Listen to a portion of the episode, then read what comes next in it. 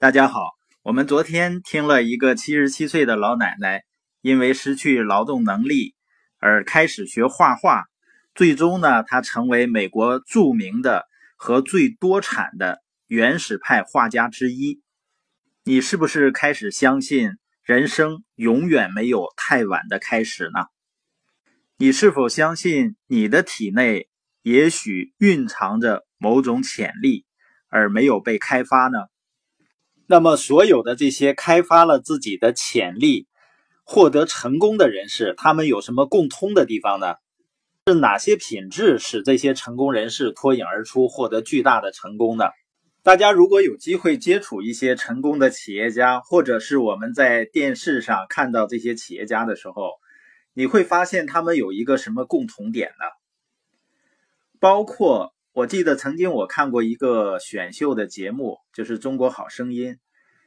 在第一期的时候呢，当我看了一小段的时候，我就会被深深的吸引。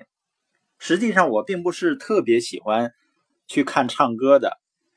那么，我发现他之所以如此吸引我，除了因为他们的歌声很动听，除了是因为比赛的原因使这个节目显得更加啊有竞争性。啊，更加有氛围。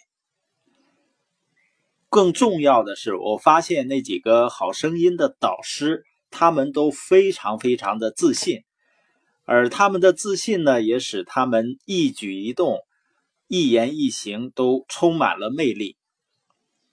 比如说，像那英，她能够不穿鞋跑到舞台上去演唱，实际上呢，这是她内心很强大。很自信的一个外在的表现，所以你会发现，所有领域的成功人士，他有一个共通的地方，就是自信。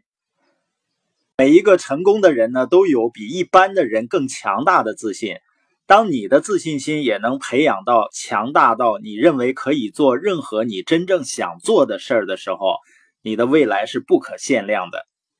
而有的人呢，会认为自信啊，包括。成功啊，是因为天赋，是一种与生俱来的能力。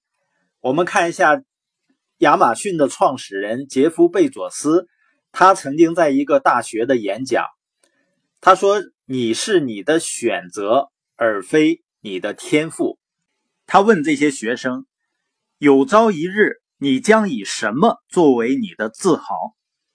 是你的智商，还是你的天赋？”还是你的选择呢？贝佐斯呢？他以前在金融公司工作，在华尔街，三十岁，呃，收入非常稳定。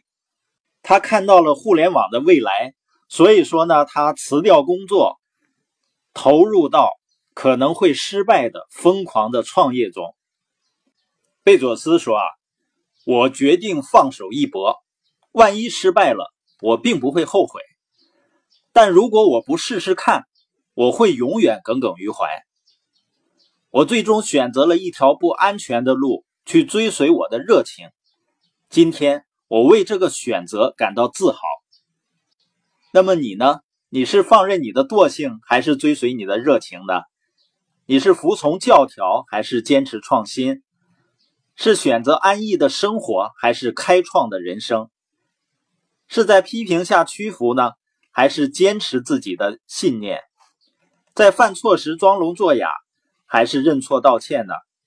遇到逆境是坚持还是放弃？我们是做一个嘲讽者，还是一个建设者？就像杰夫·贝佐斯所说的：“人生中最有意义的部分，就是你做出的那些选择。”